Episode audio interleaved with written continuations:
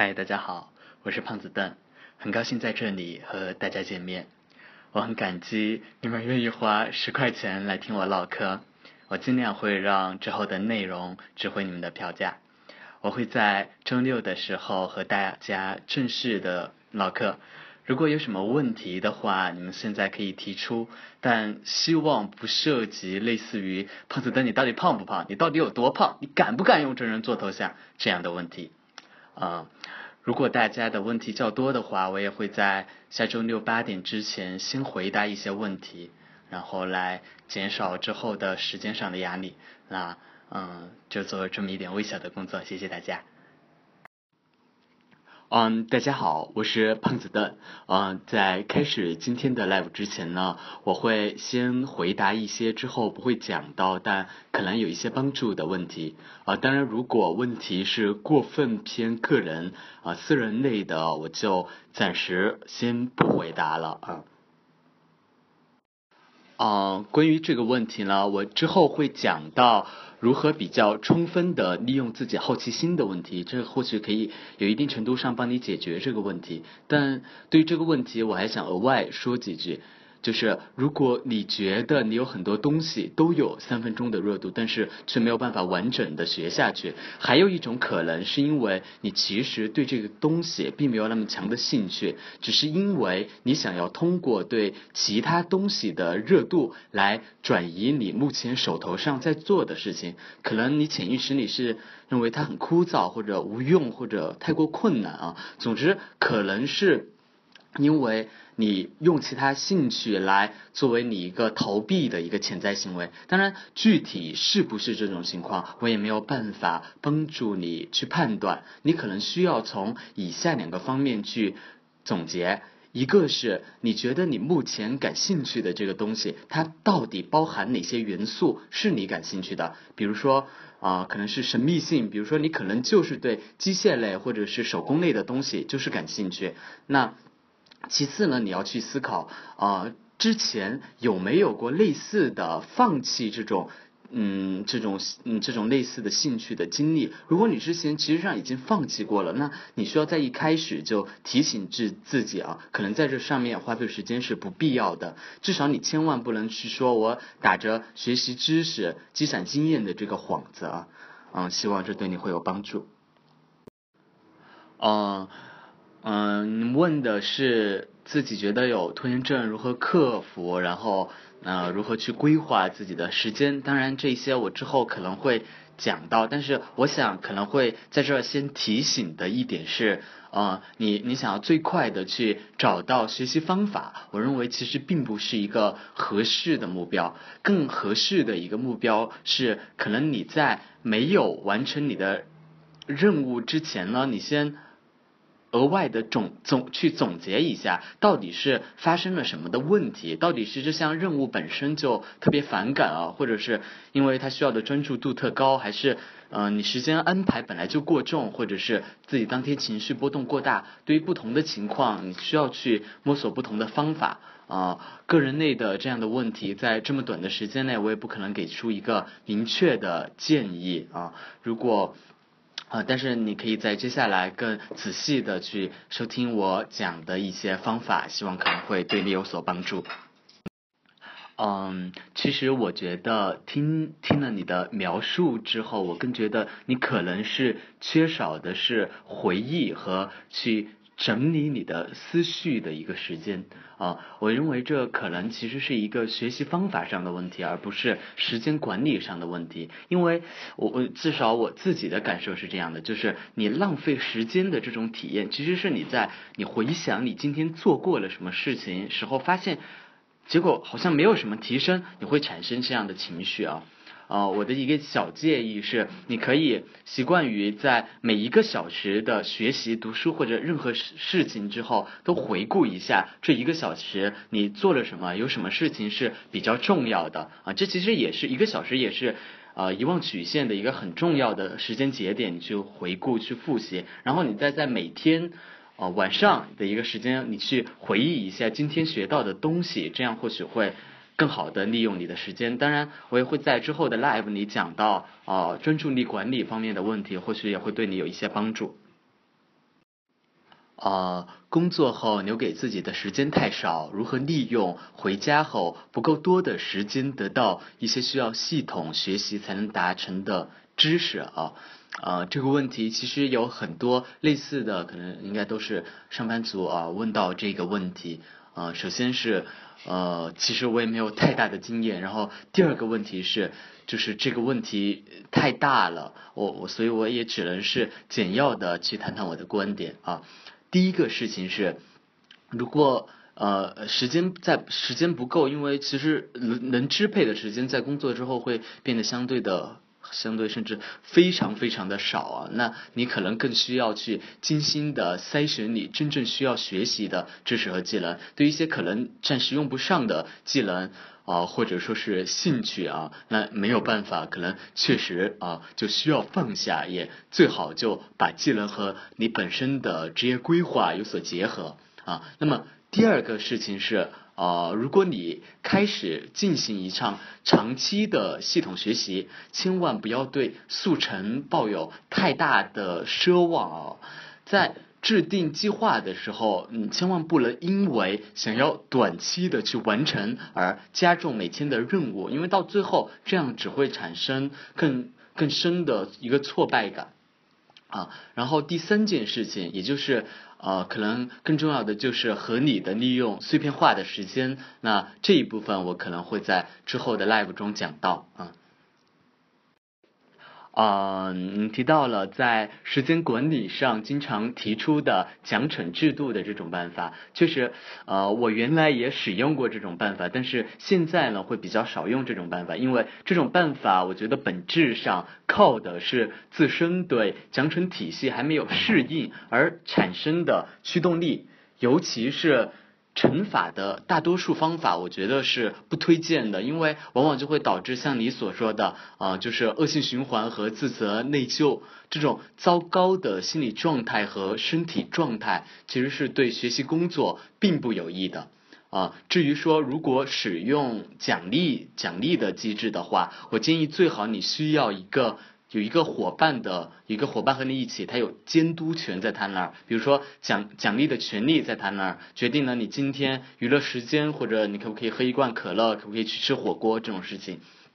那呃第二个事情是呃奖励的内容的问题，你如果本身有兴趣爱好，那这这个鼓励就是一个很好的鼓励了。我之前有一阵子啊，就是也是这样的，就是我就是以完成任务就可以去练钢琴作为一个奖励。啊，那如果没有的话也没有关系，你可以选择听歌、散步或者读小说这类，可能是比较放松型的。因为玩游戏其实是一个，其实是很紧张型的，它并没有让你的神经放松。这样的放松型的娱乐可能会更合适一些。如果你在有比较强的工作任务的时候，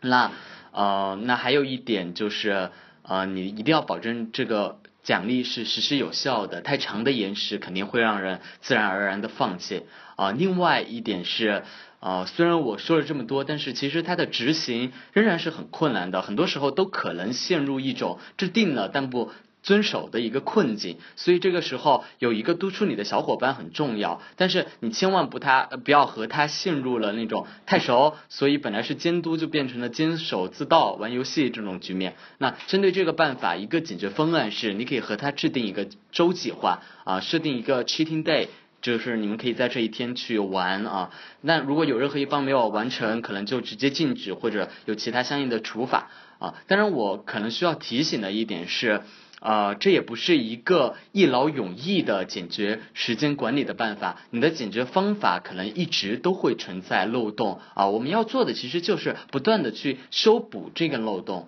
啊。其实和人类同细菌的作战可能是类似的，就是细菌可能不断的有抗药性，我们又不断的研发新药品啊。我觉得大概是这样一个过程啊，希望会对你有所帮助。嗯，这个问题其实会比较难以回答，因嗯，因为 简单来说，呃，就是嗯，这样说吧，就是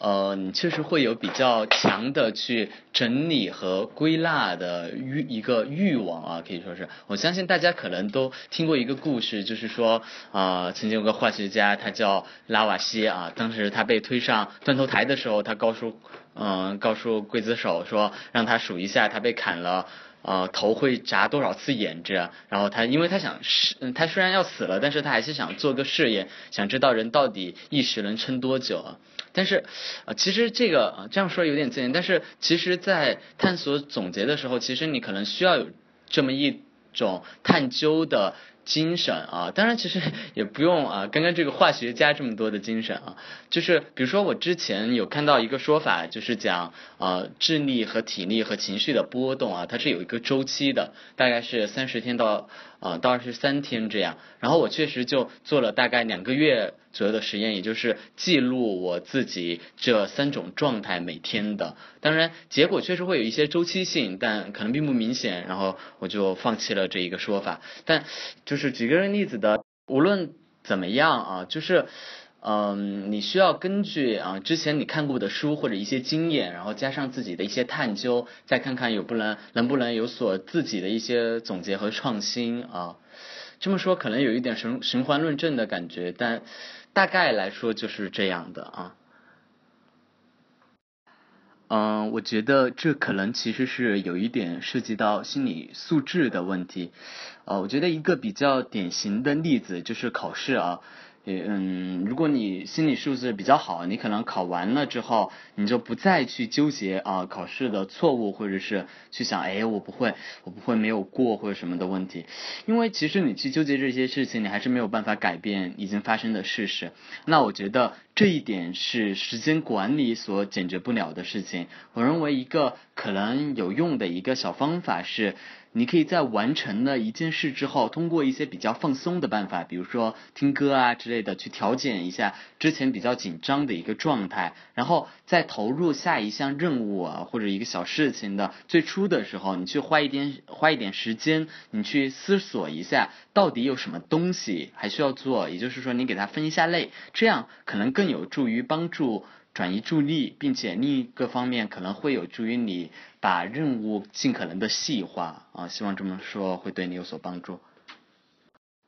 嗯，其实说读书笔记的办法，其实可能更多的我觉得是一个读书习惯的办法。呃，我更习惯于一种可能是和作者对话的方式去读书啊。啊，黑泽明之前就是电影史上可能一个很有名的导演了。他原来也说过这种读书方式，他说的就是你认真的思索作者想说什么，他是怎样说的，同时把自己感受最深、认为至关重要的情节写在自己的本子上，这样边读边记。啊，我大概也会比较习惯于这种读书方式，因此。呃，做笔记的时候会去想，比如说作者阐述他想法的时候，他是怎么讲述的，也会去写写下相应的自己的感受，想到相关联的内容和一些可能是对作者观点的反驳或者是延伸这样啊，当然这也是一个逐渐的过程了。你心里有一种这样读书和做笔记的念头，然后再去读书的时候，你读多了，自然就会有更多的感受和相关的联想，也就有。呃，更多的自己的笔记会做，也知道应该怎么做了。嗯，那现在已经八点了，那我们开始我们的 live 吧。那关于时间管理的方法啊，我相信可能来的小伙伴有一些尝试过一些，但可能有一些又没有尝试，但可能最后的效果是呃，大概是让人感到头疼的，所以会来参加这一个 live。那么。最简单的一个解决办法当然是，啊，吃一点止疼药头就没有那么疼了啊。当然，除了这种智障的解决办法之外，还有什么解决办法呢？那当然也就是我们今天所要谈到的内容了。嗯，为了方便大家比较系统的整理和回顾，嗯，今天的内容，我先发一页，就是这一页 PPT，可以比较帮助大家比较清晰的知道我们今天 live 的思路。啊，没有必要把整页 PPT 都读完，每一个小点我之后都会讲到。啊，更重要的是，你之后回顾可以作为一个大纲。那接下来我会讲到最开，从最开始讲最基础的部分，以照顾可能还没有尝试过啊时间管理的听众，然后从时间的管理到更重要也是更容易被忽视的，就是专注力的管理的一些方法和经常会遇见的问题。那么接下来我会单独进入到一个很重要也是优化时间使用的一个。最重要，大家可能最关心的话题，也就是碎片化时间的使用啊，应该如何利用这些时间？然后最后会花一点时间来总结今天的 live，然后再答疑啊。那下面我们开始正式的开始本次的 live。嗯，我相信今天来。参加这个 live，很多人最想要知道的一个问题就是，有什么方法是特别好用、特别见效、无需意识你又特别提升效率的时间管理方法？啊，很抱歉，这种方法一般只存在于金庸小说的武侠武功秘籍里。那我今天恰恰要讲的第一点就是，很多人对于时间管理的这种误区，就是啊，我下了软件、列了计划、我做了记录，我就可以提升我时间管理的能力啊。我恰恰想讲的就是，不要期待通过单纯的记录来改善时间管理的能力。呃，没有列计划，你一天学习两个小时；你想一列计划，你一天学习十个小时啊，这几乎这不但是几乎不可能，这就是完全不可能的一件事情。呃，这其实和记账是一个道理，就是记账并不能帮你减少买买买的频率，而只能告诉你你上个月的账单是多少。啊，你无论你对自己的财务规划有多么清晰，一般而言，你都会买到卡上没有钱或者实在不想买了为止。当然也有特例，毕竟你还可能把你的信用卡刷爆。啊，总之，呃，我们从这些东西里面知道的一个道理就是，对于时间管理，就算你提前规划或者工作计时或者事后整理，这都只是一个记录。啊，那大家可能最重要的一个问题就来了，既然不能直接改善时间管理的能力，那我们为什么还要记录呢？啊，那么简单来说啊，有这么两个目的，第一个是养成习惯啊，记录和计划真正会帮助你的是处理一些更为长期的、更为复杂的任务，比如说我们都知道。啊，遗忘曲线的几个关键时点，你要在一个小时、十二个小时、一天、两天、四天、七天这些时点去复习。那么，你你具体到这些时点去复习的时候，你你就需要通过之前的记录和之后的计划去安排。那第二点，第二个目的，也就是我们将要讲到的目的，实际上就是呃，你通过这个去了解自己，了解自己对时间掌控的上限。嗯嗯，了解自己对时间掌控的能力，其实是一个非常重要的成分。就是如果你对时间管理能力不了解，你一旦高估或者低估的时候，你的计划可能太少，或者是常常完不成。当你多次的失败告终之后，那个挫败感通常都会把你推向一个更糟糕的一个地步。啊，我就见到那种可以。可以啊，我之前有见到那种可以持续可能每天都专注十二个小时的人。那你向这些人学习时间管理的经验呢，得到的结论可能就是你专心就好啦。但是呃，一般而言，这种回答其实是不奏效的。其原因就在于人对于时间天生的控制力，你必须承认它是有差异的。同时，呃，你你要知道的是，其他人的经验可能对你来说。并不适用，所以你需要花一点时间去了解你自己的特性啊。这个过程可能需要花十天、十五天啊。你能对自己有一个大概的判断，就是每天你能够高效专注的时间有多少，能够处理的简单事务的时间有多少，能够对自己感兴趣的内容有效处理的时间有多少。所以我非常建议，如果之前没有尝试过的嗯听众的话，在最初先统计一下自己这些方面的时间。嗯，那其实我们刚刚提到了，你了解自己统计时间，那可能最需要了解的两个关键点，第一个关键点是你一天能专注的总时间是多少。第二个关键点是你能持持续关注嗯专注不间断的时间啊平均是多少？那具体而言呢，我会提到我三个我真正觉得很有效，但其实也是非常基础、非常简单的三个方法。嗯，我接下来讲到，大家应该都看到这一 PPT 了。接下来讲到的第一个方法，也就是呃牛比歇夫的时间记录法啊，这是在不知道大家有没有读过一本书叫《奇特的一生》中所讲的一种方法。其实这种方法非常简单，呃，它的他所要做的事情就是把你每天真正有效的时间记录下来。那你有了一个关于自己时间的大致的掌握经验之后，你才能够真正做好你的计划。那那具体做的时候，呃，第一个建议是，呃，千万不要太花里胡哨。你不用像我做 PPT 这样认真。我一般做的这一部分就是纯手写的，有一个小的一个计划本。那因为因为我觉得这一部分内容之后你也应该也不会再用到，会去检索什么的，所以。所以就是你不要太注重形式就 OK 了。那如果有额外的紧急情况，当然先完成紧急的事事情啊之类的记录，当然只是一个只是一个帮助。那具体记录的时候啊要注意的事项啊大概有以下几这么几个方面。嗯，第一个是你要记录的一定是。纯粹的工作时间，就是你拿来真正工作的时间。比如说你冲了个咖啡，拉了个花啊，这种时间一般来说就不要记录了。比如说你吃喝拉撒这种事情，也一般来说就不必记录在日程上，因为它太不准确，也没有没有帮助啊。那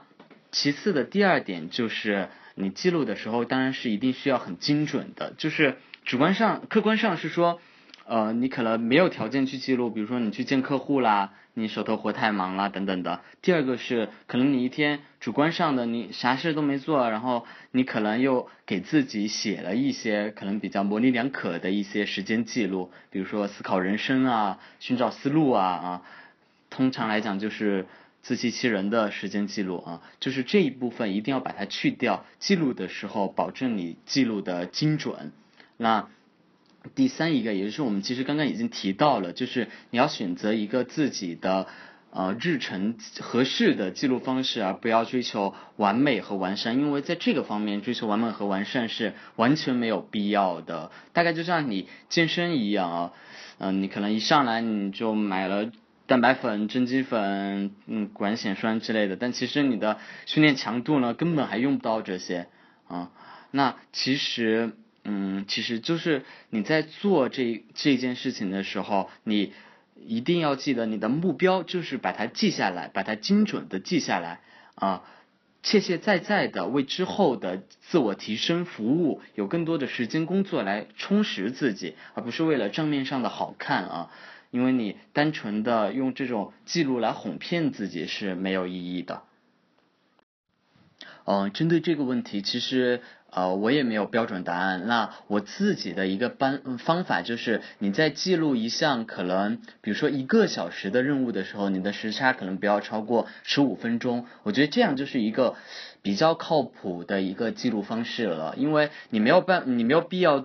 做到就是呃做到那么那么夸张的一个程度。因为我还是说了，因为最后你的就是你不要过度的去虚报，或者是就是。记录的不精准，就是你只要做到了，比如说大致上的，你这件事情可能多有一点时间，那件事情少一点时间，嗯，我觉得这样也是 OK 的啊，没有任何方法上的缺陷。嗯，那刚刚讲了的是呃时间记录法了，接下来呃我想。谈到的是番茄工作法，我相信大家都肯定有听说过，嗯，当然我还会介绍一下，就是你在具体工作的时候，你以二十五分钟为一个单位，一个番茄啊，你完成一个小任务，你就休息一次，完成一个小番茄，完成四个小番茄的时候，你就来一个大的休息，嗯，当然你在。工作的时候用直接用番茄工作法，当然也非常 OK。但是呃，我谈我自己的，就是我其实是比较不常用，因为嗯，因为我会针对番茄工作法讲以下的几点啊。第一点，其实也就是最关键的，就是灵活应用啊。什么叫灵活应用呢？比如说我正处在番茄时段当中，如果有一个好友来电话了，你该如何说？难道你要说，喂，不好意思，我真的处在番茄时段中，肯定不能这样，对吧？那比如说有人过来和你说话和你聊天，那一个可能比较靠谱的一个解决办法是暂停手下的事和人家说话，尽管番茄还在记录，但是因为你其实可能做的事情还没有重要到可以和别人拒绝别人聊天的这种程度啊，那其实这就是你要灵活的去运用它。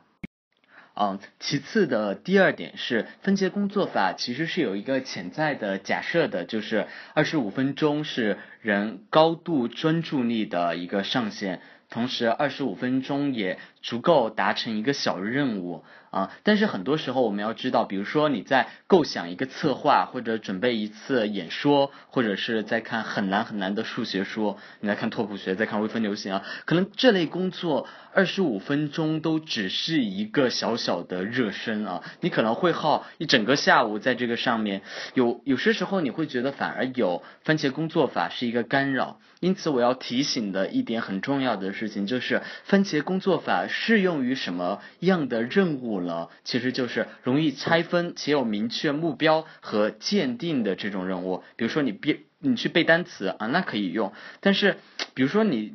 今天要做的事情是学习和总结别人的创作手法，这很难是一个番茄工作法可以去帮你帮你就是限制和规划的啊。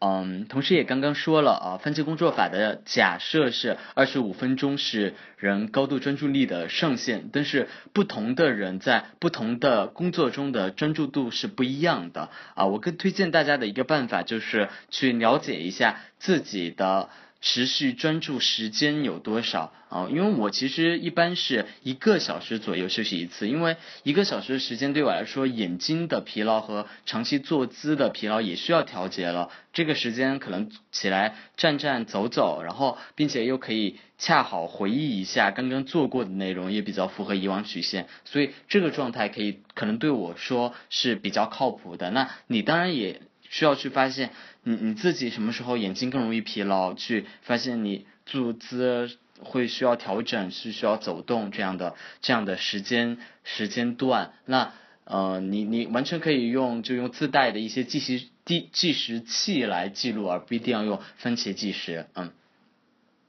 当然，其实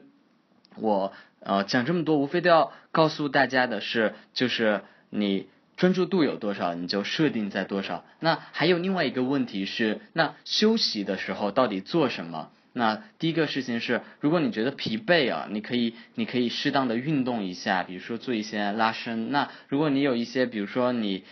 恰好在，嗯，比如说你练魔术，那你可以熟悉一下手法。就是这当然只是一种思路，那具体的可能我也没有办法把它全部的讲到，但是请坚决不要在休息时间沉浸于根本停不下来的休息活动，比如说啊，你可能和啊，你可能打开电视、优酷啊、B 站啊、A 站啊，那可能这种事情你就根本停不下来。那当然这也涉及到一个如何克制和专注力管理的问题。那接下来我会给大家谈到这一个方面。嗯，运用番茄工作法，仍然不要忘了我们最开始提到的那个目的，就是你其实现在我们在讲的第一个基础的部分，都是去为了更好的知道自己适合什么样的方法。你要知道自己对一类任务的专注程度，一般来讲到底有多少？比如说你是。准备演讲，那或者念口语的时候，你是半个小时你就撑不下去了，还是一个小时，还是你就可以不休息？你只有了解了自己，你才能给自己制定更好的计划，而不至于计划太紧或者太松啊。那谈到计划，我们当然就会说到，呃，那之后列计划到底应该怎么做？也就是呃，可能会大家都会用的，也就是列 to do list。嗯，我觉得这么来说吧，就是我觉得一方面这三个方法仍然是非常重要的，至少对于我来说，我在列计划的时候，至少这三个方法呃我都会用到。那呃第二个是可能我觉得更有用的，我会在第二个部分谈到，因为我说了第一个部分是讲的是比较基础的一个内容啊，所以可能不要太着急啊，谢谢。嗯，那我们谈到的第三个方法，也就是列 to do list 方法，那呃，这大概是任务管理或者时间管理里面一个最悠久的一个方法了。那呃，比如最基本的，我一般会在呃每天晚上都会列出第二天需要做什么，但一般来说都是以小时为单位的，把一天的时间可能都会安排好。那么对未来的规划啊这样的东西，那当然。那 to do list 也远不止这么简单啊！你可能对于不同长度的未来，你的规划会自然的会很不一样，因为你对一个一个小时内的事情，你可能有一个显然的规划，但你可能对啊对可能一个月一周的事情，你可能只有一个模糊的概念了。那对于这种情况啊，我我建议的办法就是最极。最简单的一个办法啊，就是用四象限工作法。我相信这个办法大家有听说过，也就是我们在划分工作的时候，把工作按照两个维度啊，紧急和重要，因此有紧急且重要、紧急不重要、重要不紧急啊不不紧急不重要的四类的事情。那比如说一个啊在准备考研的学生，他可能目前他的专业课是紧急且重要的，那可能。啊，他还有一份兼职，可能就没有那么重要，但还是属于紧急的。那他可能想去健身练出人鱼线，就属于重要但不紧急的事情。那我建议可能，呃，一个对于我自己来说，就是每一个月都将自己近期的任务这样分类，做成一个表格。你会把这个表表格有一个记印象和记忆，那你在无所事事的时候，你更容易去提醒自己，哦，我还有需要看，这已经是紧急任务了这样的事情。那啊，不管怎么来说呢，这个方法啊，就是让我们规划的时候有一个方向啊。面对一个比较长期的规划，我们会怎么去看自己的估计自己的可支配时间到底有多少？看有一个多少的时间是可用的？我觉得这个在安排一个长期的计划是比较重要的。嗯，那当然了，我知道。呃，这三种方法可能面临的一个问题就是，我都应该用吗？那当然不是了。呃，你一般而言，你在任务前、中、后有两次的记录就已经完全足够了。无论你在决定使用什么方法的时候，你最根本的目的只有一条，就是通过记录了解自己经常的时间花销，了解自己很容易被什么东西分心。啊，你你从这个角度看，其实。呃，时间管理目前来讲，我们讲到的就是帮助你了解自己的方法。那那当然了，呃，我知道可能一个最严重的问题就是，啊，道理我都懂，啊，我任务都已经制定了，我也按照我正常的状态去制定计划，啊，嗯，甚至相当完美了，但是我其实还是没有动力，我执行不了。啊，那到其这一步，其实我觉得你对于时间管理的需求，可能不单单的是去规划我要如何做，而是我如何做才能实践的更成功啊。那我觉得这实际上就是涉及专注力的一个事情了。其实呃，我们可能呃最容易忽视的就是我们不仅是时间有限的，我们的专注力也是非常非常有限的。那比如说。如果你去啊看健身的朋友啊，那或者健身，如果你健身，那健身教练一般都会告诉你，啊健身有效，你一定要感受到肌肉的酸痛感，但你又不能刺激的太过，那你又需要有休息，然后你需要比如说之前锻炼胸，你要锻炼肩腿，然后再锻炼胸这样，那你这是为了保证让肌肉刺激，然后并且生长，然后呃这样一些事情，你才能真正达到健身的效果。那同样的专注力其实也是需要这样的锻炼的，所以我觉得第一点我们需要知道的是，在我讲之后之前，就是我们生活中经常会有一些满足感是带有极强的虚假成分的，这样过度的满足感其实会抵消你锻炼专注力的想法。比如说，我们刷知乎或者公众公众号的文章，比如说看小说或者绝大部分畅销书啊这类，呃这类的行为没有任何不好的地方，但这里面往往含有大量的信息，但是其实是对这些大量信息和概念，呃就是浅尝辄止的一个浏览，那。这样往往会让你以为你理解了它，能够使用它。然而，其实这些被别人归纳起来的信息，不过只是在我们的脑子里过了一遍而已。它除了可能培养了快速捕捉信息的能力之外，其实并不能培养其他能力。那我建议大家一定要从内心深处啊，就是你要把它当做一个只是开拓视野的一个方面，当做是一个半娱乐的事情。至少。我认为，呃，对于一个大学生或者在职者，就公众号畅销书的这样的阅读强度，其实不会消耗你太多精力。你当然也很难从之中获取很多，就是，所以你千万不要把它当做一个巨大的成就，因为你太长时间的沉浸在这种状态下，你一方面脑力没有得到提高，另外一方面你的专注力也会退化，就是你肌肉长期没有锻炼嘛，你自然会萎缩变弱。啊，那我们接下来就会讲到啊，第一点就是我们如何去保持不要退化，如何去锻炼它。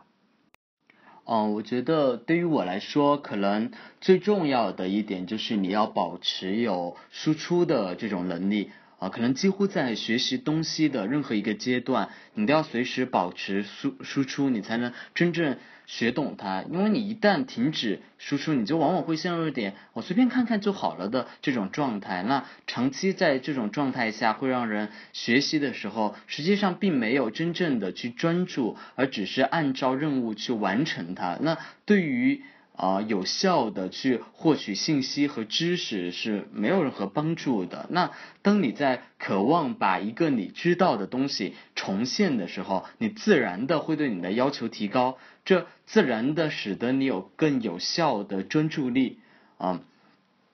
那比如说我我现在在向你们讲的我自己的时间管理一些方法，其实也是我自己整理思路、查缺补漏的一个过程啊。那呃，那我觉得呃这样的输出的一个最基本的一个方法，也就是费曼曾经讲过他的一个学习技巧，就是当你面对一个很难的概念的时候，或者理论的时候，你如何迫使自己真正去理解它？啊，嗯，费曼的学习方法是这样的：第一个就是你选择一个概念，选择一个你想要了解的概念，你拿一张白纸将这个概念的名字写下来。那第二个是你想象要把这个概念教授给一名新生，你写出这个概念的解释，好像呃，你给你解释，你一定要知道你的听众是一个还没有完全知道他的他的一个人，那你为了让他更好的理解，你就可以准确的定位那些其实你原来也不太清楚的一些细节。那第三步是你一旦遇到问题，你就重新的查相应的参考资料、教程，或者是重新阅读。嗯，阅读，然后再次的去学习，那直到你能够去给别给别人解释为止。那第四步就是你经过这样一个过程，你要去尝试简化简化你的描述用语，或者创建一个类比，以便别人更好的理解。嗯，这看上去只是一种学习上的技巧，其实对于。嗯，培养专注力也有很大的帮助。事实上，它就是一种潜在的一种输出啊，只是没有写在纸上记录下来而已。如果你恰好有同学和你一起学一门课，你也可以直接用这种方式给他讲解啊，它是一个呃更直接的应用。你把它讲出来的时候，你就更更更用心的去理解你所讲的内容啊。那除此之外，其他的输出也非常非常关键。比如说你。看完了一本书之后，你有没有想过啊？我关上书去回忆一下整本书的一个脉络、思路啊，它的论证过程是什么样的？在整本书中，什么东西是你最感兴趣的啊？作者最让你佩服的是什么地方啊？如果让你来写这个，你会怎么写？那我其实并不建议你一页一页的去翻它，然后做一个思维导图，这样效率其实会比较低。我希望你直接就是你关上书，你去回忆这些细节。你在阅读的过程中和阅读之后，都带着对作者的一点的疑虑和辩驳。你要想着把他的话，我怎么自己说啊？我怎么自己说？如果我要讲给别人听，我怎么说？我如果要反驳他，我如怎么说？那这样的交交流会让你的专注力得到提升。啊，当然这也会涉及到一些阅读方面的技巧，就不就不再多说。那，嗯，当然另外一个方面，也就是最直接的一个输出，就是写文章。如果你看过相关的 paper 啊，那你能不能写一篇文献综述出来？你如果读了一篇小说，你能不能够去模仿作者的笔触写一个短篇啊？那这样的输出，我认为都是必要的，因为。你意识到自己需要在最后有这样输出的时候，你会强迫自己去提升你的专注力，因为否则否则到最后你其实是无话可说的。那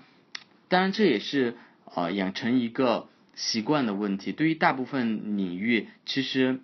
嗯，我觉得你都需要在归纳或者笔记或者直接向别人阐述，写出拓展性的东西啊。这三件事情中，呃，你至少要选一件去完成。那输出也其实并不像想象的那么难。我觉得，当你的就是你会觉得很有成就感的一件事情，比如说你的笔记本整理成厚厚的好几大本，或者你的文件夹有很多很多分类整理出来的素材或者文件，你真的会觉得很舒服的啊，这是我的一个感觉。那当然还有一个就是。你需要找到一个成就感和挫败感的平衡，这个道理听上去非常非常简单。就是你做计划，你如果任务制定太简单，你肯定就过于容易，那你就会有刚才所说的那种满足感，虚假的满足感，你不会再去做真正有锻炼意义的事情。但如果长期的挫败感，你就会让你放弃你的训练。那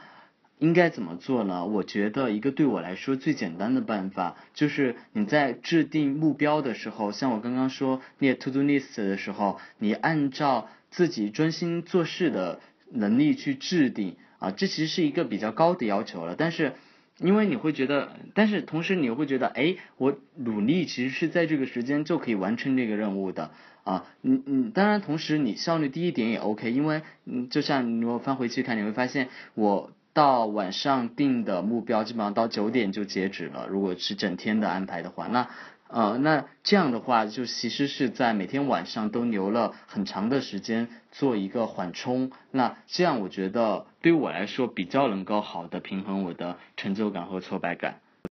呃，专注力其实还有一个非常重要的要点，就是你需要和你的在不同的时间段安排它。很多人的一个误区就是。呃，我我制定计划，我在时间管理的时候，往往只看时间。比如说，我需要学习两个小时英语，那恰好比如说明天早上七点半到九点半只有两个小时，那就学英语呗。那这样的问题就在于，虽然明天早上有两个小时的时间，但可能并没有两个小时学英语的时间。如果你的专注力不够强，而你又恰好属于那种看到英语你就不舒服类型的，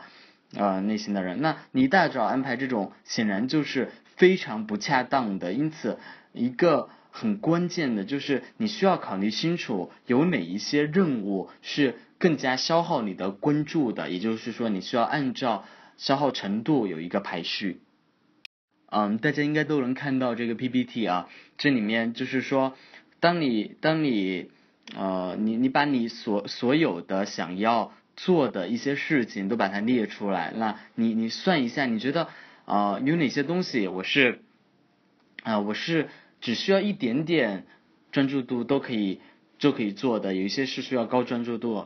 才可以做的。那我还要提醒的一点就是，这儿所讲到的这种专注力的需求，其实是一个起始的需求。什么意思呢？就是说，当你启动这个任务的时候，你觉得所要耗费的专注力有多高？因为其实有一些任务，至少我觉得对于不同人来说，其实有一些是说你耗费了，你耗费专注力可能是并不高的。比如说，你就你最开始的时候，比如说你看一个公开课，那就是你其实是一个最开始不愿意做，但是一旦做起来也没有那么。反对他也没有那么觉得不舒服的事情，无法持续的事情，比如说还有类似的，你可能写代码也是这样，就是你一直拖着你不写，那可能写起来也没有那么糟糕啊。那我觉得这其实有一点像，就是吸热反应和放热反应的这种，就是有一些反应它可能虽然要求的起始温度高，但一开始就可以释放更多热量，并不需要你维持，就是我们所说的专注力嘛。那你可能尽可能的要去挖掘这些对你来说是放热反应的那部分任务，来对抗，比如说玩游戏这样低条件下就可以放热反应的任务。当然，这也是因人而异。比如说我刚刚列举的具体的专注度排序里面的任务，当然不能当做自己的，你可能需要用个十分钟、十五分钟的时间去思考。目前来讲，到底是有哪些任务是？值得去完成的，它对于专注度的要求是什么样的？那，那你如果注意到这里，你会发现，这儿我所讲到的注意力的安排，可能和最初你在列 to do list 里面按照四象限的方法有所冲突。那你当然就需要更进一步的考虑你的任务。那，嗯，那在这个地方，你其实也没有那么糟糕了。你，你就是按专注度是一个维度，紧要和重要作为任务的价值的维度。你，并且你可以在每天里面，你每天都调整你的任务的顺序，只要你的时整体的总体的时间是一致的就 OK。至少我是这么来，这么来做的。好，那接下来我们要讲的这个话题其实是就是专注力管理里面一些可能大家都会很头疼，并且也不知道怎么解决的一些问题。那啊，我会给大家分享一下。嗯，第一点是啊，我们如何将好奇心转变成能力培养啊？就是。虽然我们之前已经讲了这么多时间管理的方法，提高专注力的方法，那当然，其实你要知道，适当的放松是非常 OK，也是必须的。我们不可能每天都是紧绷着的，至少可能对于我来说是没有办法做到的。那么你可能会需要去听歌、去看一个电影或者读个小说啊，我觉得这应该都是在规划你的一部分啊，而且我们嗯。经常都会有这样的好奇心，就是哎，这个东西好有意思，哎，这个也好有趣啊。但是呃，很多时候呃，我们可能都只停留在这一层。那当我们感到有趣的时候，其实并没有真正的动用我们的大脑去分析它，好像就只是在我们的大脑皮层层停留了一阵，然后又接着转向其他的焦点。那当然这样其实不会有，不会让我们的专注力得到有效的锻炼。那。我觉得我们对于大脑的这种专注的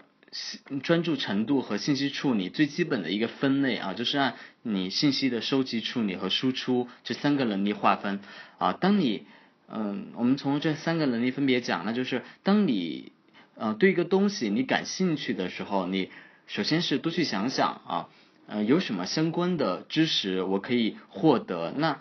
相对来说，比如说。你现在其实是相当方便的，比如说我其实之前有一阵子啊，其实是对巫术特别感兴趣，我就去收集了很多啊关于呃关于东南亚、非洲、罗马、拜占庭啊以及到亚洲的。土著的那些巫术有关的书籍和故事，我整理成一个文件夹。我觉得这个对于我来说，仍然是一种信息收集上的一个锻炼，是这个能力上的提升。那除了这个之外，你在处理的时候，我会有一个习惯，就是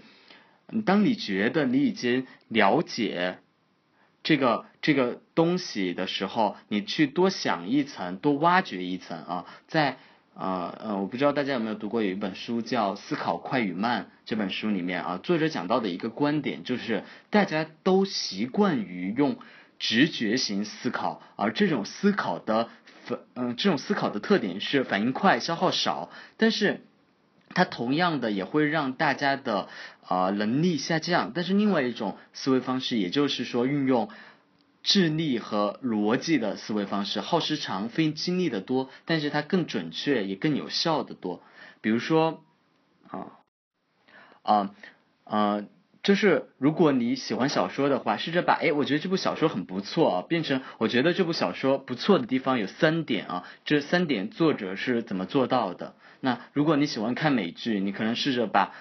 嗯，觉得这个哎，这个人演技不错，变成究竟是什么原因让我觉得他出彩的展现了这种形象？究竟是什么样的肢体肢体语言，呃，让他的这种情情绪的展现更为充分？这样的一系列的问题啊，那其实我觉得这一件事情。也没有想象中的那么难。比如说，在收集资料的时候，其实就相当于是水水帖子下载资资料的这种过程。但是你需要注意的是，你现在变成了一个有主题的、有目的的一个行为。那我觉得这样会让你的专注力和你实际捕捉信息的能力都会有比较大幅的上升啊。当然，一个问题是，很多时候人都会有这种思维上的惰性。阻止你去锻炼你的大脑，啊，仍然是刚刚所说的方法，你就是需要慢慢的去过渡它。你在做任何事情，就算是一件简单的事情的时候，你都要要求自己多去多去想一步啊，可能就一步两步这样，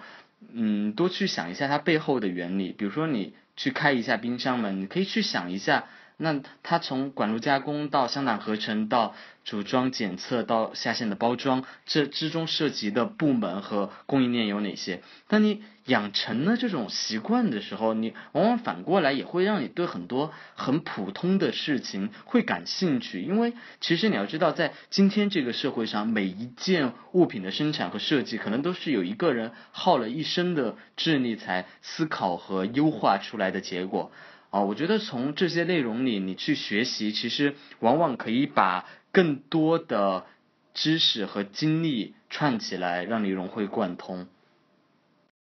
啊，我们谈到的第二个比较严重的问题就是如何度过你的艰难时刻，什么意思呢？我相信。很多人可能都会有过这样的经历，就是有时候你自己很想学习，可是你就觉得力不从心啊。可能这种时候有可能是因为你的情绪很低落，有可能是因为比较疲惫而无法集中精力，你的脑子可能特别混沌啊。嗯，我把这种状态就称之为艰难时刻。我觉得可能大部分像我这样的普通人都会经历这样的一个过程，就是这种时刻你是。不可避免的，因为，呃，你确实也是被一些激素所控制控制，所以你，啊，你没有办法去避免这件事情，你就要学会和这种状态下的自己相处。我觉得这个时候，你千万要注意到的一点就是，尽管注意力可能非常低非常低，但是千万不要一下子就自暴自弃，因为这种状态如果不调整，可能需要。呃，更长的时间才能恢复。比如说，我曾经有有过这样的行为，就是比如说，当感到情绪很低落，可能一下子就去玩一通宵的游戏，或者发呆，或者暴饮暴食这样。那这样的结果就是，你其实会在之后更悔恨于之前浪费时间，并且可能会对身体有伤害的这些行为，然后你陷入了一个更加焦躁不安的一个状态，然后就陷入一个恶性循环。那，哦。针对这种情况，首先要提醒的第一点是，如果你在之前有制定计划，你可以尝试把计划的难度降低，把那些需要高专注的那些任务调低，试着多看一些更积极的内容，你更有可能去度过这样的艰难时刻。哦，那如果你觉得你的情绪波动或者体力的波动很大，那你。呃，首先你要看一下会不会是因为一些很简单的外在的因素，比如说你的睡眠，你可能最近你的饮食的这些方面的因素，因为这些方面其实是相对来说最好解决的一些问题。那其次的一个要点是，你需要去和更多的你的朋友或者是你的。啊，有一个人作为你的倾听者，因为我觉得在这种艰难时刻，它真正涉及到的不仅仅是一个时间管理的问题。你千万不要认为是自己的这个呃这个什么能力不再不再行了的这种问题，不是这样的。它仅仅是一个状态的一个波动，那你可能就是更需要有呃一个交谈，一个心理上的疏导这样的状态。所以也不用太对于这种状态太过于自责。嗯，那第三个问题啊，就是也是一个非常严重的问题，也就是啊，如果我我在做作业，我被打断了怎么样？我如果我在工作，我被打断了怎么样？怎么样？这个打断可能是一个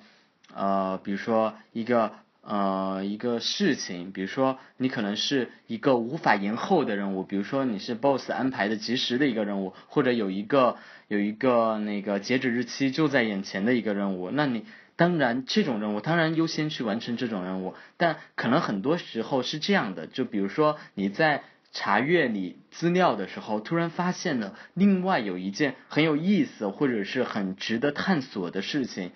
啊，但是它其实现在目前来看，它和你正在做的任务其实并不相关的。那这种时候，我第一个建议是，请你一定要使养成使用书签和收藏夹的习惯。啊，书签的一个很重要的作用就是记录下这些零碎的东西，防止被打断啊。我是我是指当是用手机的或者电脑的，不是实在的书签。那你多用这些书签收藏的好处就在于，其实你可以帮你过渡掉很过滤掉很多其实并不需要浪费时间在上面的知识。嗯，比如说一个最简单的例子，你可能在知乎上你看到了一个很专业的回答啊，大部分我们的第一个行为是什么呢？就是把这个答案收藏啊，但是千万不要以为我是想要批判这种行为，其实恰好是这种行为帮你过滤掉了大量的其实是不必要的信息，因为其实你知道很多你收藏的东西其实本来就是不相干的，只是一时兴起想要了解。啊，但你要知道就是嗯很多这种这种滤掉的信息就是本来就应该被滤掉的啊，但同时我们我们要更加注意的是，我们还可能看见比如说。你看了一篇公众号的文章，你看到一篇比较简单一点的新闻推送，你往往都会读下去，而不像刚刚那样看到了专业回答，你把它收藏起来。那这个同时是更糟糕的一个无效的信息输入。那这种情况下，也一定要记得用刚刚的方法，你就把它收藏起来。你不要怕这一条消息你没有读之后会给你带来什么损失，不会的，因为你一旦收藏起来，那你。好处就是会帮你过滤掉这些无用的信息，至少我是这么这么在做的。就是一旦我有任务，同时我又觉得有一件事情可能很可能，哎，可能这个消息不读，可能哎很糟糕，那你把它收藏起来，把它标记起来就 OK 了。嗯，当然，另外有一件顺便要提醒的事情是，就是你重要的事情就千万不要依赖于书签或者收藏，因为你到后面你多半。会忘记的，你可能更需要加一个备忘或者一个提醒啊，因为按我平时安排任务的办法，因为我之前都讲过，就是你到晚上可能九十点以后没有任务安排，你你在这个时点上设置一个备忘提醒，然后你再去看你之前可能真的是很重要的任务，然后这样其实就留出了一个时间，恰好可以把它做掉。嗯，我平时主要的作息时间是晚上十二点到早上七点左右，然后七点起床，然后中午会有一个午休，大概半个小时到一个小时。啊，那我们要讲到的第四个特别啊特别头疼的问题就是如何和手机、电脑相处。那我相信这也是几乎所有人都最头疼的一件在时间管理上的事情了。呃，虽然在这里和你们分享这个经验，但说实话，我也并没有完全的把握之后的方法有效。那呃，其实最有效的事情是什么呢？就是之前有一个听众已经提到的一个办法，就是你把手机锁起来。当然，我知道这个方法非常非常不靠谱，就是在于有人临时联系你，或者有恰好比较重要的通知，那就非常糟糕了。但是如果你比如说你在一个周日，或者你恰好真的有什么非常重要的事情上，呃嗯，因为其实目前电脑和手机态势基本上就是和我们吸大麻差不多，然后你没有办法，那你呃在真正有非常重要的事情的时候，你直接的物理隔绝，我相信还是非常有效的。那我相信你们都不会对这个回答满意。那除了把手机锁起来，还有什么其他办法了？啊，我接下来会讲到，嗯。呃，我针对嗯学生的建议是，如果你没有太强的强迫症的话，你出门自习的时候，你不要带充电线。那我觉得用至少对于我来说，我用电池和电量来控制玩手机的时间，其实比绝大部分那种手机上的软件啊，那种时间计时，然后时间什么种花的那种要要来的靠谱的多。那但但这还是一个很粗暴的办法。那那还有另外一个也很粗暴的办法，就是卸载应用。比如说像其实很多的，很多时候我们并没有那么糟糕的自制力，就是就是你可能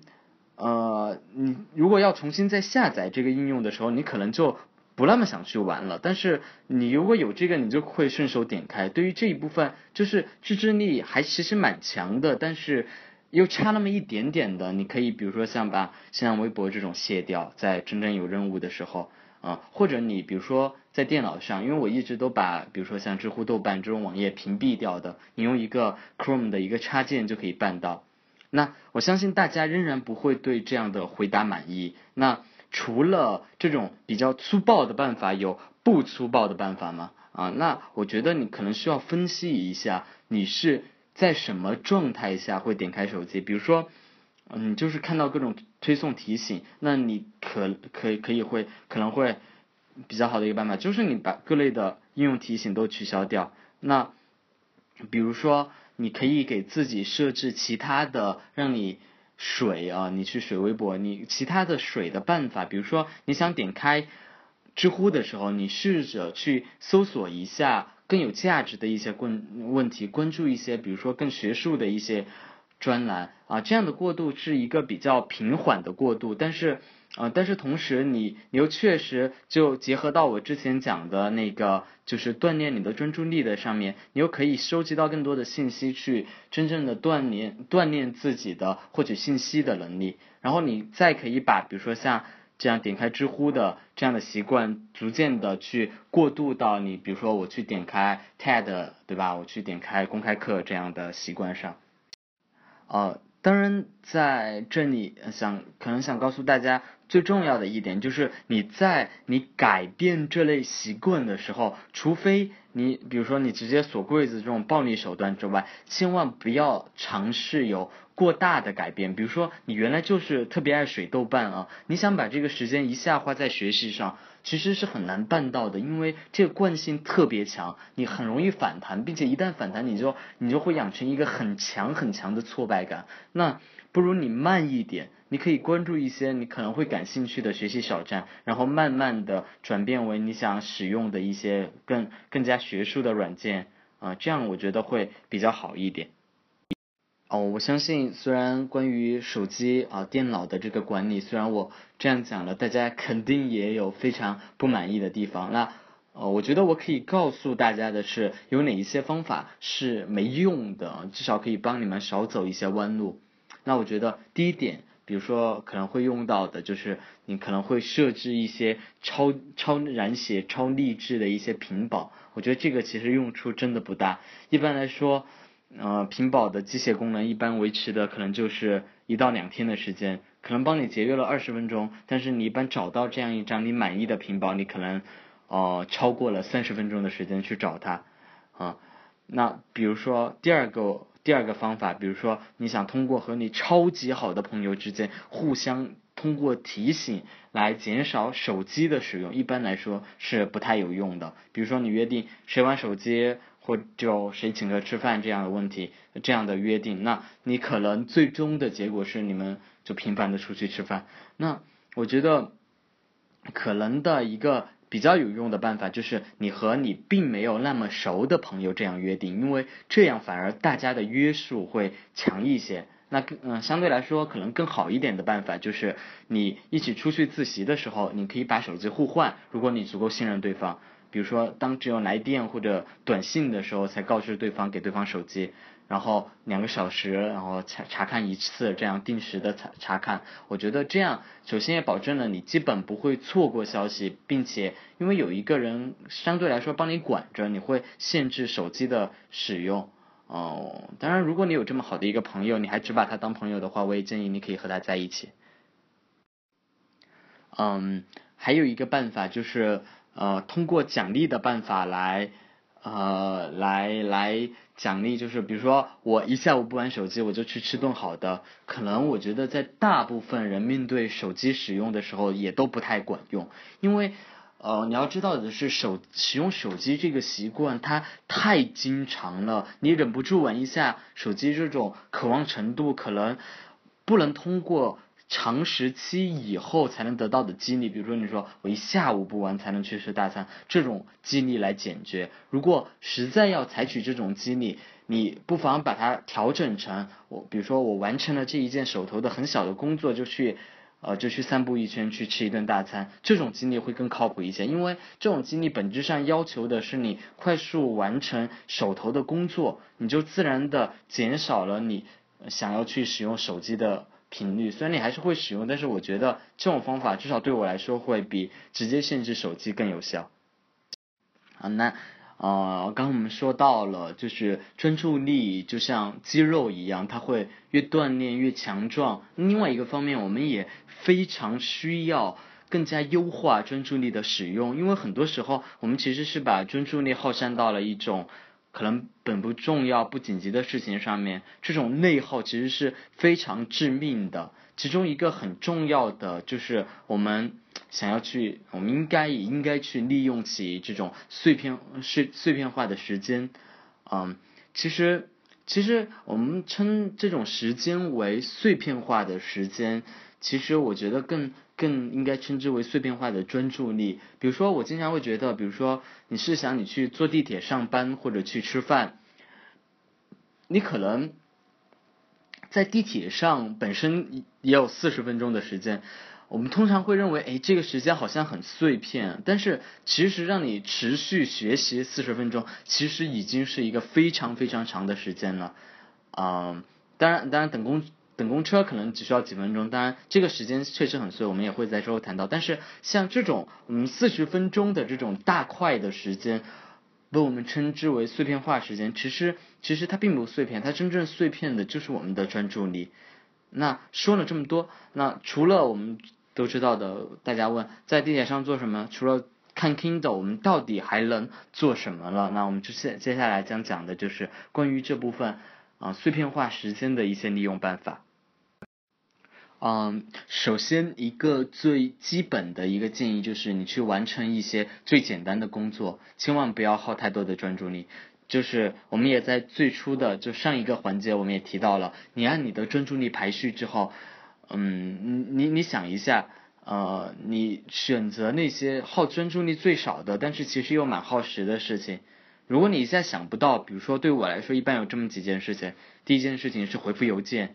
呃，对于邮件比较多的人来说，你可能都会留出一个专门的回复邮件的时间。那这样的时间，你自然可以在地铁上，在这种就是随便一个场合上完成。那为自然会为之后的事情节省下起很多的时间。当然，你也可以比如说整理你的手机上的文档之类的东西。那另外一个就是我们之前已经说到的。就是我们之前不是说了，如果被打断的时候怎么办吗？我们会用书签，会用收藏夹。那这个时候其实就是你看之前的书签或者收藏夹的时候，那嗯，将之前关注力较高和整块的时间留给那些较难的任务。现在啊，在这样低注意力的情况下来完成这一部分看书签或者。啊，收藏夹的这个任务其实就是一个时间利用的，可以称之为一个闭环吧。我觉得，就是那你自然的会让你的时间效率提高很多很多。呃，其次呢，你还可以做什么呢？我觉得第二个就是你可以做一些和场合结合起来的事情，来避免场合给你带来的劣势。呃，因为人其实是一个特别依赖于场合的一种生物，比如说你会。在一个酒吧和一个朋友去谈感情问题，但你肯定不可能在教室这么做。其实，在地铁上也是这样。你在地铁上，你去想，你到底是什么影响了你的专注力，让你觉得这个地方不适合看书工作？那这个糟糕的影响，无非是来自于人来人往太嘈杂，看不进去书。那你第一反应当然是，我为什么一定要在这个上面看书来利用时间呢？那比如说听听力肯定是一个更好的方式，对大部分来说。比如说，你可以把你参加的大部分的 live，虽然它有一个时间，但是你回放仍然是 OK 的呀。你可以把这个时间放到放到地铁上，你可以在地铁上听 live，而不用专门你回家你再去花时间，对吧？你也可以去听 TED 或者是网易公开课或者是 Coursera 之类的，就是音频或者视频来抵抗外界的这个嘈杂的声音。那事实上，我基基本上都在地铁上做的就是看 TED 或者网易公开课。我之前听了一个叫 Crash Course 的一个系列课程，它很有意思，就是它每一集因为也很短，也特别适合这种碎片化时间，就十分钟，十分钟我就就是你可以当听力来练习。其实这样的资源其实是很多的，大家也都不乏知道它的存在，但是问题是可能你并没有真正的利用起它来，比如说。呃，就像我刚刚提到的这个课程，其实真的非常好。我就是他也讲内容，就是各个学科，比如说心理学、呃生物学、经济学这样，然后时间很短。那这样的东西就特别适合你在这种碎片化的时间里听。嗯，更深一步呢，我觉得你是要学会去运用这个场合的优势。啊，比如说你喜欢写文章、写小说，那其实，在公交车站或者地铁站，你去观察，就是一个非常好的一个机会。你完全可以去构想，比如说，对吧？你看到那个，对吧？对着手机看知乎 Live 的人，他到底在想什么？他为什么又一下又蹙眉了？他的神态有什么特点啊？这当然也是一个积累素材的一个很重要的。方式你会发现，如果你真正写作的时候，你在家构想，其实你你你反而又很难构想。那其实利用这个时间去积累你的素材，其实是非常重要的。那这些方法其实就是需要你的不断的使用，一段时间后，你就不会觉得说，哎，我没有事情可做了。其实，在这种碎片化的时间里，非常多事情可做。嗯，至少我是这样感觉的。嗯，那。我们之前已经讲到了，就是呃前两种方法，那第三种方法，我觉得会比较好的利用碎片化时间的一个办法，就是就是你去做一些输出性的东西，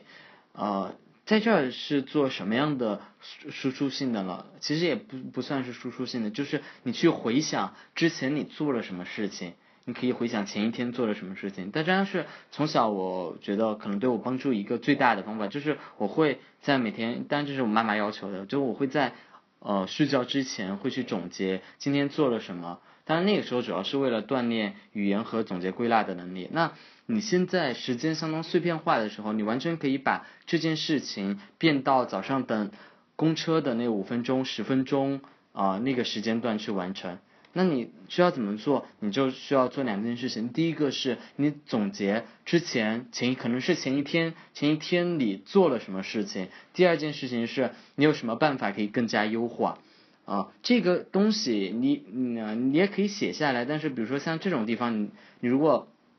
在公车上在等公车的时候做，那你也可以不写下来。就是你千万不要只是做一个样子。就是无论你。选择这样可能就是它有一点类似于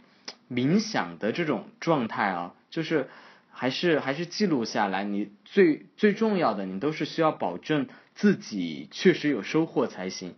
嗯，我觉得这是一个还蛮重要的人啊，重要重要的能力啊，比如说你那些玩。呃，玩德扑的德州扑克的那些高手都会记录每天自己的状态，哪些牌赢了，哪些牌输了，失误的牌的原因。那股票交易员也会这样做，都有交易日志啊。那，嗯，那这个方面其实在时间管理里也非常重要，就是你去总结，你去回忆，因为你当你觉得时间少，你完全可以把这一部分的时间，就像我刚刚说的，挪到早上等早点或者是等公车的时间。嗯，总之呢，当你去尝试去归纳和整理的时候，或者反思的时候，往往会更集中注意力。一般来讲呢，你用大块的时间来进行这样的系统、这样的梳理，你又觉得会太浪费了。然后，那我觉得在在这种碎片化时间，其实就是恰好的一个时间段。那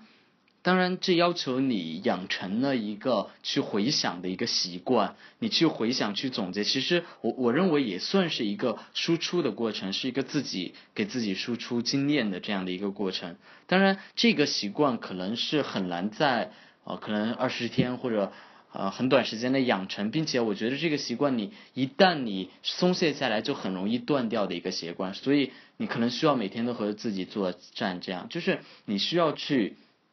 你一想到一一觉得闲的时候，我就去哎想一下最近有什么事情，我觉得特别骄傲，我做的特别好，或者是有什么事情我觉得就不太好，或者我看了哪本书，哎，我去回忆一下。其实它并不消耗你太多的时间，但是你你有这个意识的话，你会觉得你有更多事情可做，并且你对很多东西的记忆和理解就会在这个时时间段把它加深。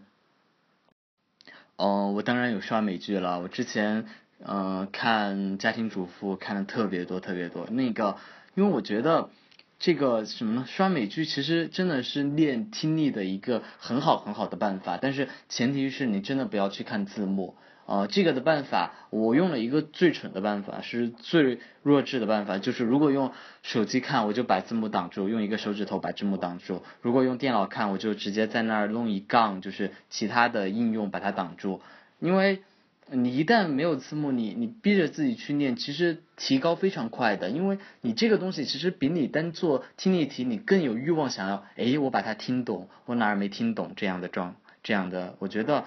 嗯，这种这种休息活动，你其实是完全可以和像你自己的你自己在呃练英语，它本身是可以结合的，其实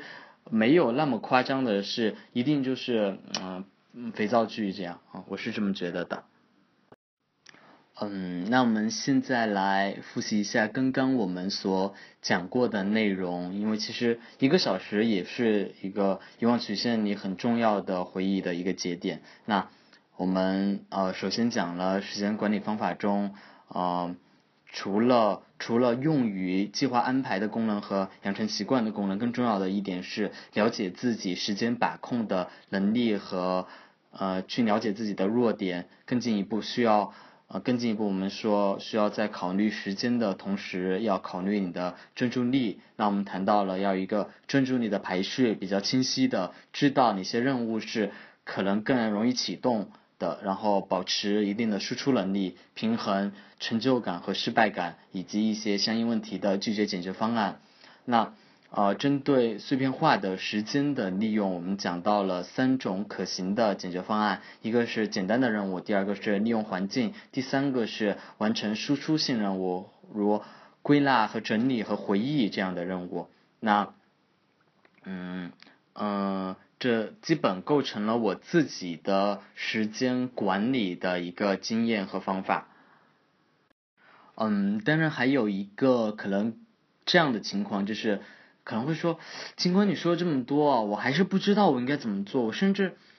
啊我甚至也没有那么想去提升自己，就是，就是实际上根本没有方向。我发现，好像就是使不上劲，任何目标啊都是徒劳的，就是这种改变会非常不情愿。对于这种情况，其实我觉得。单纯从时间管理这个角度上，其实是无能为力的。实话讲，上面这些方法可能最多只是让大家少走弯路，但可能并不能代替大家走路啊。至于想要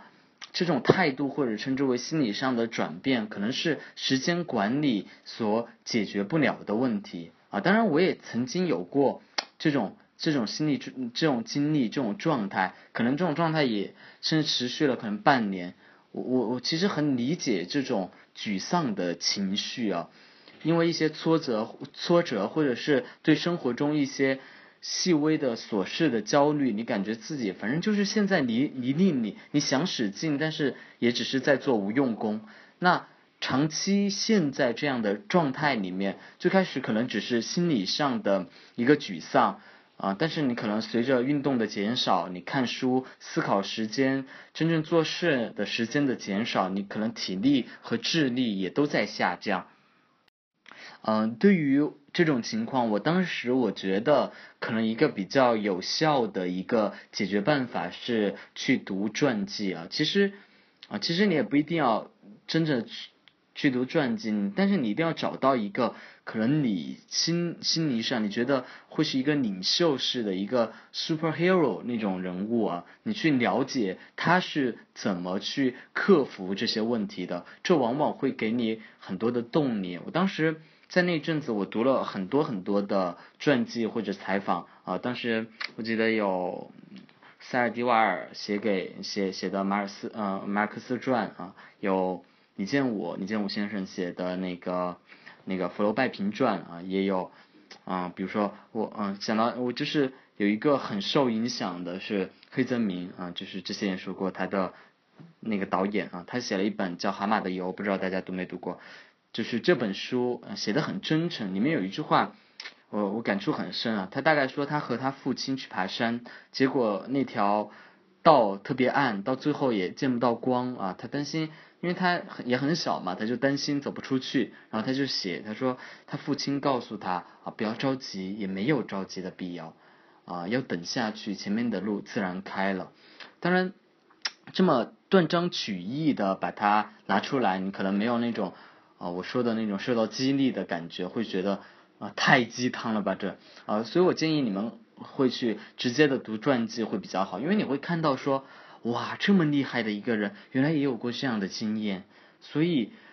他就不单单是一个励志故事，他会给你慢慢的讲他是怎么度过的，你会发现这个过程也并不那么戏剧化，不是励志演讲中的那种。哦，我原来很弱，因为一个机遇或者了解到了一个新方法，就变得倍儿牛逼。这种故事，你可以体会到，在这个过程中，这些伟大的人他也有沮丧的时刻，他们对生活也会有这种困惑。你去，但是你又同时能够感受到他们对于生活是有一种韧性的。那我想到香港也有一句话叫做叫做 “Listening 有那你有那八年嘛”，就是讲张国荣这样的巨星啊。在刚出道的时候也有八年不被人待见，所以我觉得，我觉得，呃，这可能是呃你真正的去调节你的一个办法，就是你去找到一个你心理上的励志的，你心理上一个精神的领袖。呃，我比如说今天我做的 PPT 就是用 PowerPoint 做的，就是 Office 自带的那个，并没有用其他的软件。其实我觉得这个已经非常强大了，嗯。嗯，完全也用不到，用用不着其他的，可能你最多需要的就是 PS 加上加上 PowerPoint 啊。嗯，那今天的分享就到这里为止吧。然后呃，也非常感谢大家的参与。那我现在就主要是接下来时间就是集中回答一下大家的问题吧。呃，从之前我会慢慢的看过来。好，谢谢大家。嗯，这个其实我也还稍微有一点经验，因为我之前也在考司法考试啊，可能成天也就是面对着啊很无聊的题啊条文这种，比如说可能就是 A 国男和 B 国女在 C 国结婚，结果在 D 国又买了一套房子，但是卖房协议又是在 E 国签的，请问他们离婚应该由哪个法院有管辖权？他们的房屋产权应该以哪国法院为准？可能就这样的问题。那确实它非常的枯燥，尤其可能对于我来说，一个学金融的你。呃，你司法考试也不是必须的，那你就会觉得说，哎，我首先也可能完不成，然后你其次你又没有那么强的动力去做这件事情，那你这个时候应该怎么办？我觉得可能还是我刚刚说的，对于这种长时间的事情，你如果没有一个精神上的一个支撑，就像我刚刚说的，你没有一个精神上的一个领袖，你可能你可能会觉得说很难坚持。嗯，因为其实我觉得你这么长时间的一个东西，你很难说从一开始就判断时间上赶不上的这种障碍。那很多时候只是因为你你特别想懈怠了，所以这也是我觉得时间管理没有办法帮到的部分。那第二个就是时间管理上能够帮到的什么部分呢？就是你千万在最初期的时候，至少根据我的经验，你在最初期的时候，你把前面的时间，比如说你觉得你这个任务。你半年能完成的，那你从七个月前就开始，但是你七呃或者八个月九个月前就开始，那你开始的这前两三个月，你千万不要安排的太紧，你就你就用一些呃就是一些很闲的时间，你可能完成一个百分之十百分之二十，这是 OK 的。你前面的时间不要安排的太紧，但是你给自己留多一点时间啊，我觉得这样会相对来说你。感觉也没有那么有挫败感，并且也觉得，哎，好像任务是可完成的啊。嗯，这个还是我刚刚所说的，就是你可能有一个你的奖励机制，但是你往往都不能严格的按照这个奖励机制去遵守的问题。那我还是说之前那个观点，就是。呃，你最好把这样一个奖励权放到一个你的朋友或者其他人的身上，或者你的奖励是和其他人一起做某件事情，这样的奖励会更有约束一点，而不是自己决定自己有什么样的奖励嗯。哦，我觉得这件事情还是蛮好判断的，就是你自己你去做一件事情，你就很显然的知道了，就是嗯，比如说举个例子吧，我现在需要写一个稿子了。那那我就那我就在写稿子的时候，我去记一个时，然后我记这个时，OK，然后我发现我基本上写一个小时，我就不会再有精力去查资料、写稿子这样做事情了。那 OK，那我就认为，我觉得我专注的时间的长度大概就一个小时。至于一个是就是专注的强度，就是你。你能以多强的强度启动它这个问题？那你也很简单，就是这个有一个非常直观的感受吧，就是你觉得你在一个状态特别糟糕的时候，你都能做一件事情，比如说你特别糟糕的时候，你都能刷淘宝。那刷淘宝绝对不是一个需要高专注力的事情。那你比如说你想你写代码或者是写文章的时候，你就是可能需要有一个非常好的状态，呃，精力特别充沛，把什么事情都准备好了才能做。那你可能这就是一个你所需要的高强度呃专注力强度比较高的一项活动。嗯，哦，这个我觉得其实已经不是一个时间管理能解决的问题，还是一个学习方法上的一个问题。那既然你谈到了说，可能你读三四个小时，你都还是不能掌握它，那我觉得，嗯，最实际的一个办法就是问同学或者问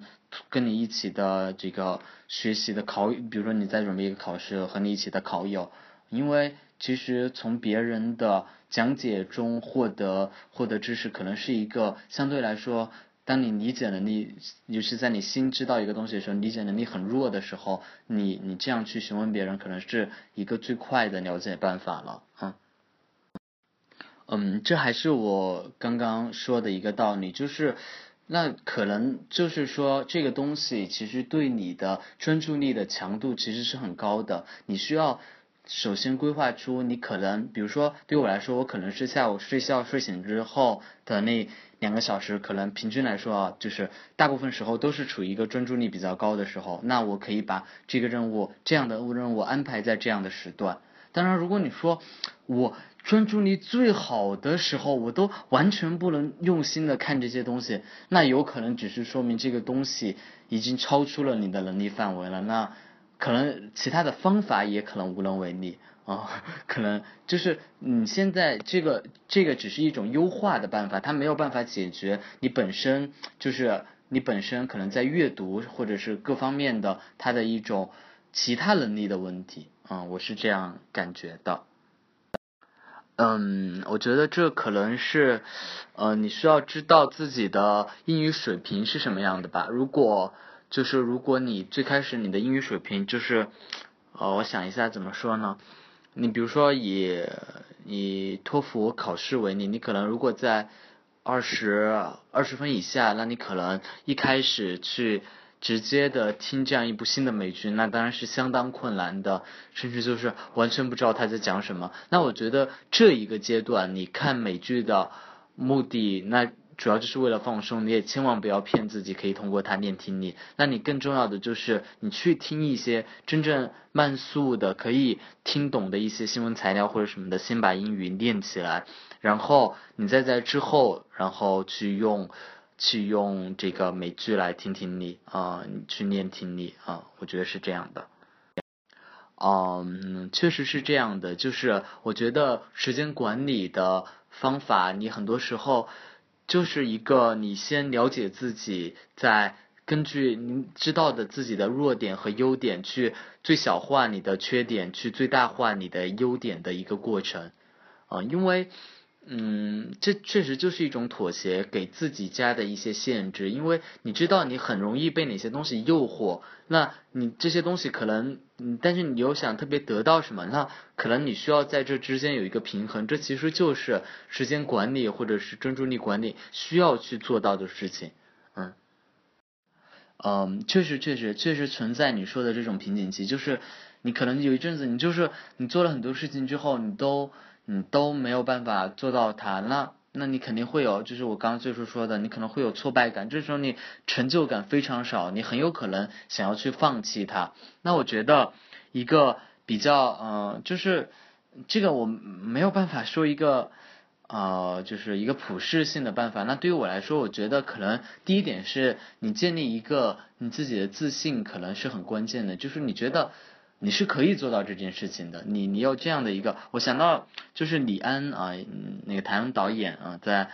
当时他有一个采访，就是有一个也是一个十九岁的一个青年啊，他问李安，他说他说他觉得自己的生活比较失败，他看到李安有这样的经历，他因为李安也曾经三年没有考上大学嘛，然后他就问李安说。啊，问你说他对于这种失败或者说面临的这种困难是怎么看的？李安大概是这么说的，他说，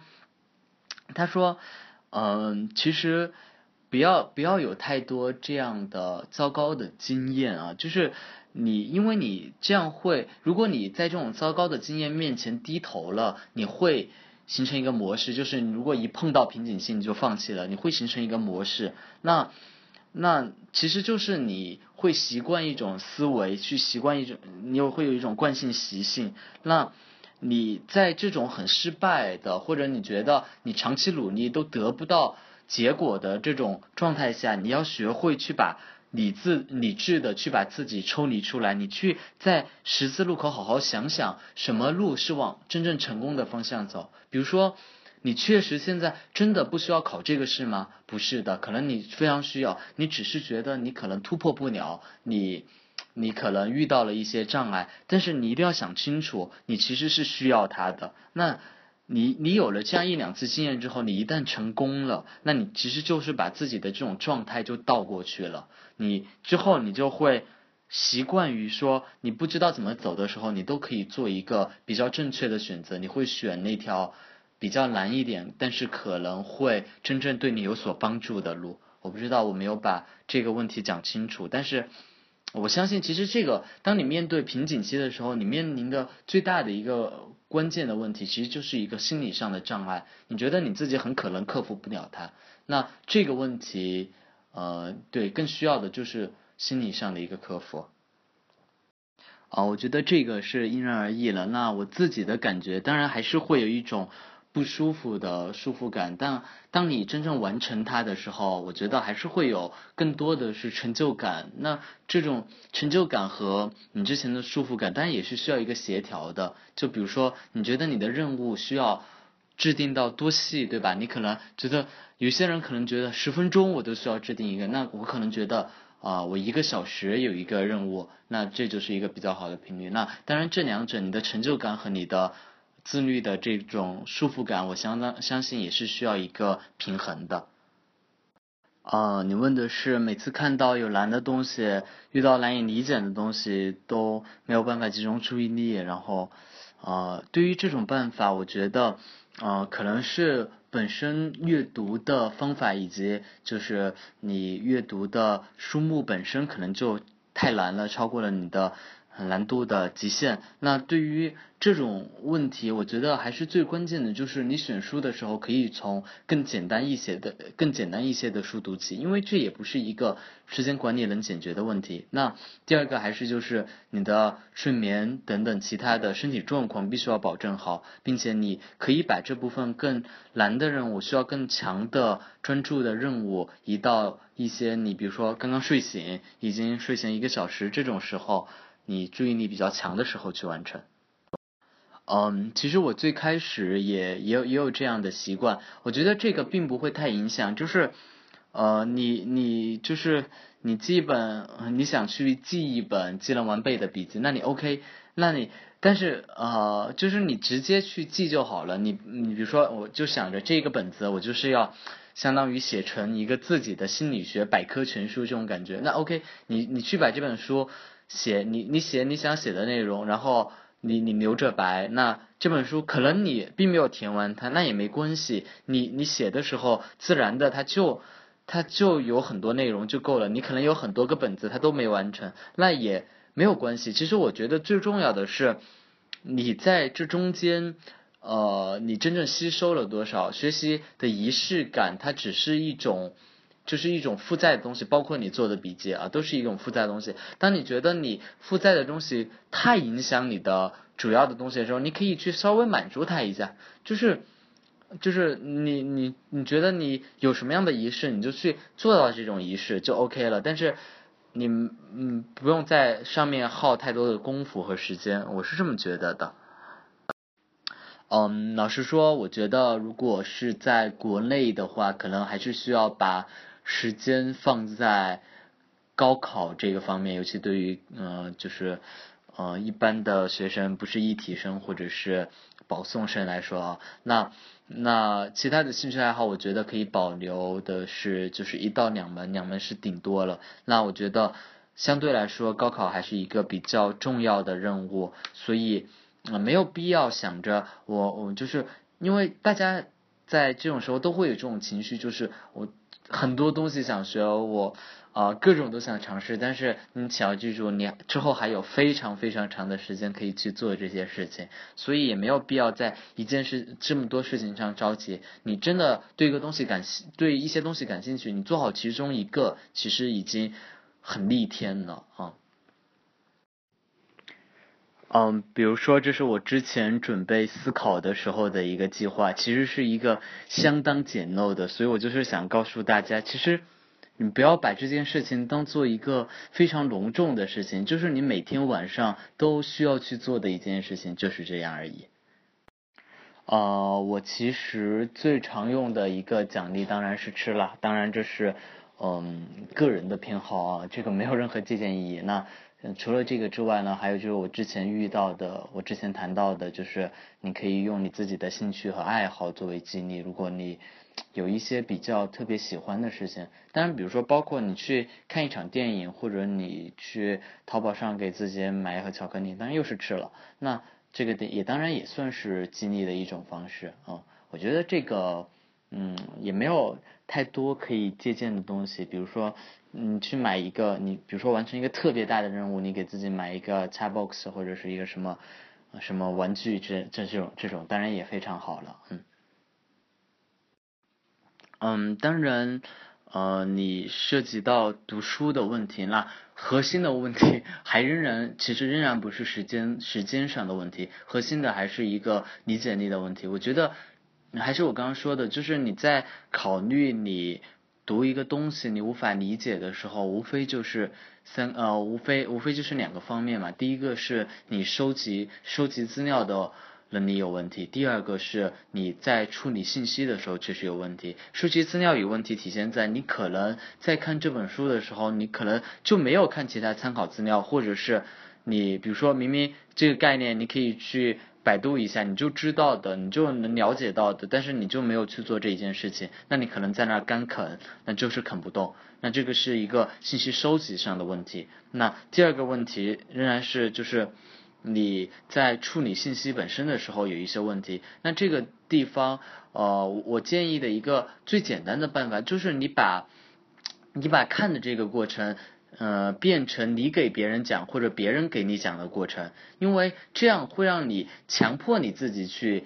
呃集中注意力，所以所以你你你自然的你会你会迫一种无奈，你会去更深入的理解它。当然这也是一个需要锻炼的，因为这个本身不单单是专注力，也有你理解力的问题了。所以嗯。我觉得也是一一下子你可能没有办法改变过来，但没有关系，你只要有这种习惯，你可能花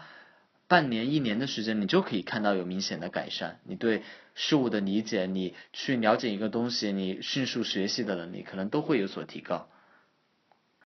哦，如果是你是在公司的话，我觉得好像开会的时候。干其他事情可能反而并不是特别好，因为这个时间其实并不适合利用起来。我觉得一个比较好的办法是，你可以把这个时间用来改善你，比如说你的 PPT 技能，那这个时候你的老板会比较开心。那如果是单纯的上课的话，那我觉得这个办法非常多啊。说一个很不好的经验，那比如说 像上呃政治课的时候，当然你就只需要坐在后面戴个耳机做自己的事情就好。那当然，如果你的专业课你觉得它真的是干扰到你了，那你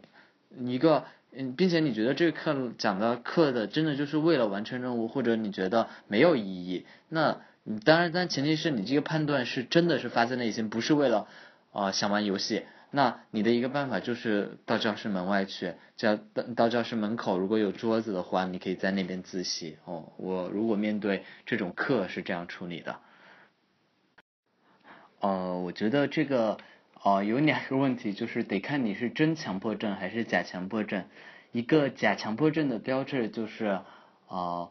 我玩手机玩到八点我就开学习吧，结果我玩到了八点四分，我就非要玩到九点钟才开始学习。我觉得这个其实更关键的不是强迫症的问题，就是一个典型的拖延症。那我觉得呃同样的道理，你如果也是这样，比如说。你到了一定要玩手机玩到十点才睡觉，那其实你的重点是要玩手机，而不是对睡觉有什么过分的要求。那对于这种情况，我觉得你应该参照我之前的，更多的去想你的专注力和你的意志力方面的问题。那如果真的是有这种强迫症，说我一定要到整点睡觉，那没关系啊，一个闹铃就可以解决的事情，我觉得，嗯。哦，我把上面能够回答的问题呢都回答了一遍，除了可能有一些过度私人化的一些问题没有回答。那呃，如果那如果大家没有问题了的话，今天的分享就到这里为止。呃，非常感谢，非常非常感谢大家的参与。呃，如果大家没有问题了，我就点结束了。如果你觉得我还有什么问题没有回答到，你可以在这个时候再发一遍。呃，感谢。哦，另外想讲的就是，如果大家呃还有什么问题，或者是对于我的所讲的内容有所不清楚的地方，也可以给我私信，然后或者你也可以给知乎团队反馈，因为你们应该也会收到一个调查问卷。那呃，那我想讲的主要的内容就是这样。哦，我相信这个问题经历过大一、大二的，可能都会有这种经验，就是你会去参加一些你觉得特别无聊的座谈会，或者是社团活动，或者是啊一系列之类的东西。那嗯，那就是浪费了很多时间，没有完成其他有意义的事情，应该怎么取舍？那呃，这个其实更关键的是，你觉得嗯，老师给你安排的这个的任务。的重要性真正能够占到你生活的多大的比重？如果你觉得你去就只是为了撑一个场面，并但是又不得不去的这种状况，那 OK，那你去你可以做一些你其他的事情。那比如说你可能在那个时候，你可以比如说把你一些简单的作业，或者是或者是比如说你和你处理一些邮件，或者是和朋友之间的聊天，我觉得这其实是一个。比较好的利用这段时间的办法吧。